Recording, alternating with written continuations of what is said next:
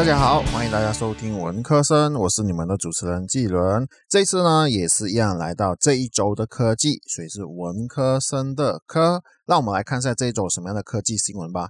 这周其实有蛮多的科技新闻，不过呢，我就挑选了几个我比较有兴趣的，就来和各位就是分享。如果各位听了有觉得说想要发表你们的意见的话呢，就可以在我的社交媒体那里留言呐。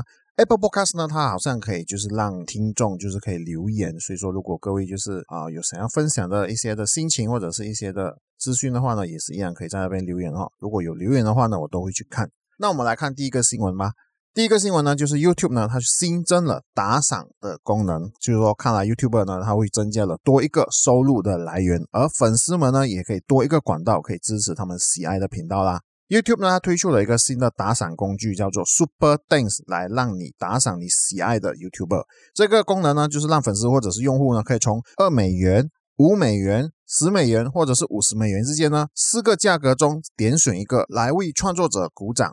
价格也是以等价的地区货币出现在不同的国家。当用户购买这四个选项中的一个时呢，用户会在屏幕上看到一个祝福的动画。并且在评论部分呢，视频下方会出现带有他们名字的色彩评论，而 YouTube 呢也能够以常规评论相同的方式来回复这些消息。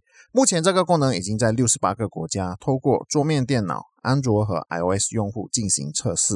这个功能在一开始的时候呢，其实是叫做 Viewer Applause，华语直接翻译的话呢，就是叫做观众掌声吧。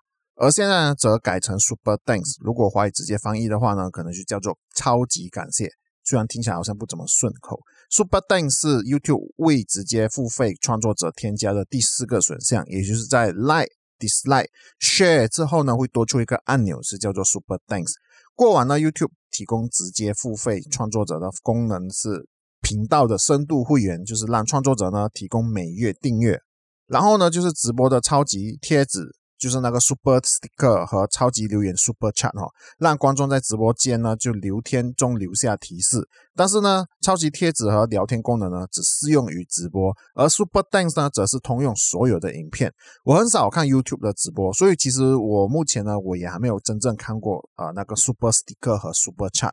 YouTube 创作者呢，必须是已经参与 YouTube Partner Program 才会出现 Super Thanks 的功能，而目前测试阶段呢，则是随机的，并所以并不是每一位 YouTuber 呢，目前都会出现 Super Thanks 的按钮，而 YouTube Partner Program 应该就是 YouTuber 的频道是已经 Monetization 的了。也许我会羡慕，就是 YouTube 的收入，他们的收入可能方式就越来越多种。不过呢，其实也是要了解到，YouTube 的影片其实也不容易产出。虽然说现在呢，其实也是越来越容易啦。不过好的内容是值得被打赏的。这也就是为什么我们目前呢，就是叫做创作经济时代吧。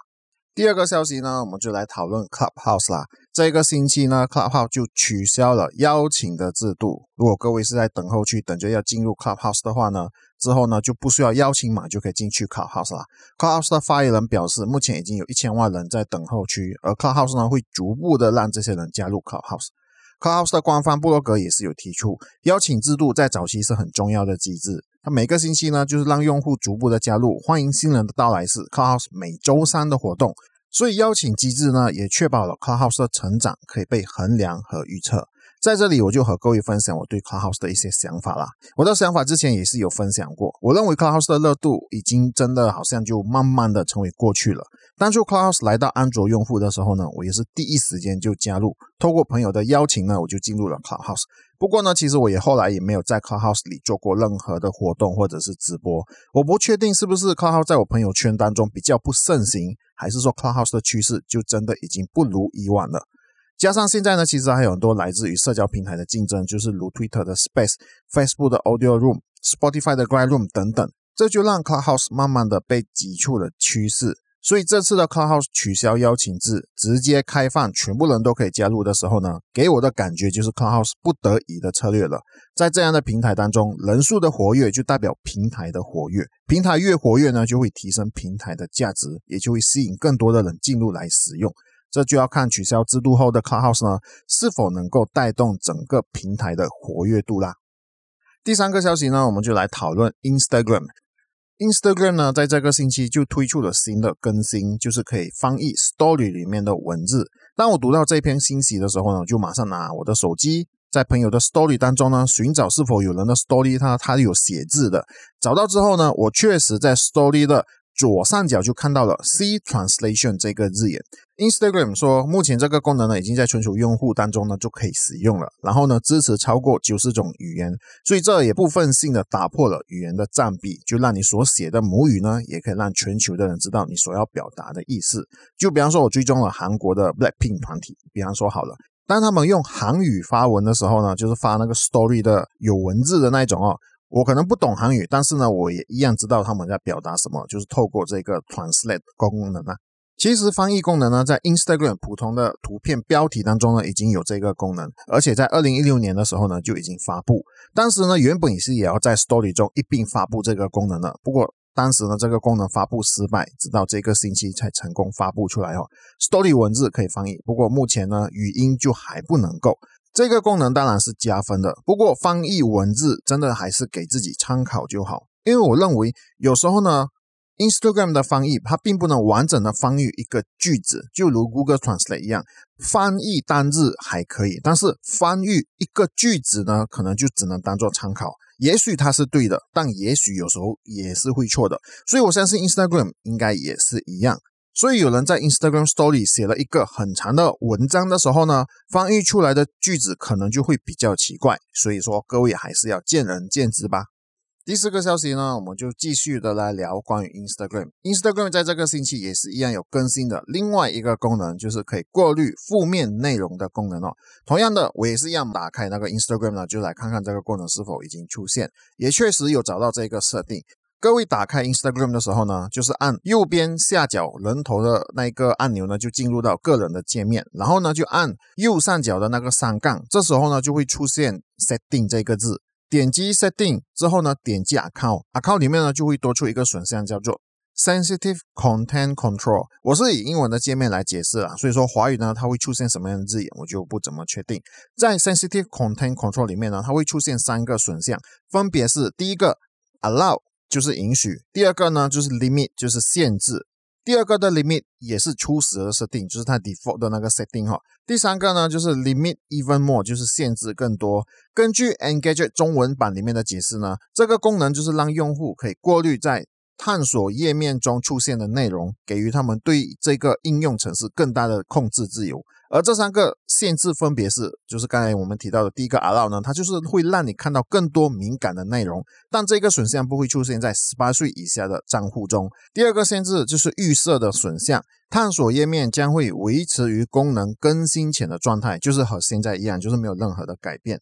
第三个 Limit Even More 呢，则是让你的探索页面明显的减少了出现敏感内容。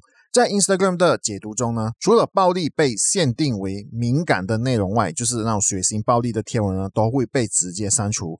露骨或者是带有性暗示的内容呢，都被会划分在敏感内容的范围内。例如贴文是模特穿着薄的透明的衣服呢，相片呢或者影片呢，都会被标签为敏感。至于比上面更过分的，就没有提到了。因为 Instagram 原来就不允许有任何漏点或者是性行为的内容在这个平台上出现。对于我而言呢，这个功能就是让用户掌握那个自由度吧，就是说想看的人可以看，不想看的人可以自行的限制。也许这样的自由用户会喜欢，不过我不知道这样的事情呢，就是完全交给用户。来判断呢是否对用户真的是一个好处。当然，平台也不能完全的限制，平台的能力呢也是有限的。如果做到完全的控制，可能平台就会迷失用户。但是只要有稍微的开放，用户总有办法得到被限制的内容。就比方说以年龄来限制观看内容。可是呢，年龄是用户的随意设定，所以不符合年龄的用户，只要稍微动点脑筋的话呢，他们还是一样可以看到限制的内容。所以最初的根本呢，就是还取决于用户自己本身呐。第五个消息呢，我们就来看 Twitter，Twitter 是不是也要出 Dislike button 了呢？这个星期呢，Twitter 就发出文告说，他们正在测试 Dislike button。其实 Twitter 不是叫做 Dislike 这个字眼，而是叫做 Upvote，代表赞成。或者是赞的意思，而 downvote 呢就代表倒赞或者是反对。过往 Twitter 和面子书一样，是只有 like 的 button 的，而 Twitter 的 like 呢是以一个心形图标来代表了。Twitter 表示说，目前只是在 iOS 上进行测试，在 iOS 上的一些人呢可能会看到不同的选项来进行恢复，或者是进行投票，赞成或者是反对。Twitter 正在对此进行测试，以了解在恢复当中的类型。他们也在研究更多的恢复的方式。测试当中呢，Twitter 也表示这只是目前的研究测试，也强调 downvote 不是 dislike，而且反对也只有自己能够看到。我认为这个是个很好可以被测试的地方。在我所知道的范围内，目前只有 YouTube 呢，它是有类似 downvote 的 dislike 按钮。现代的人呢，都在社交网站发布内容和更新近况，多多少少也会被社交媒体影响。虽然说 Twitter 说 downvote 只有自己可以看到，当然这个也是目前测试的阶段啊。如果真正发布的时候呢，是不是也是能够看到啊？这也是另外一个疑问啊。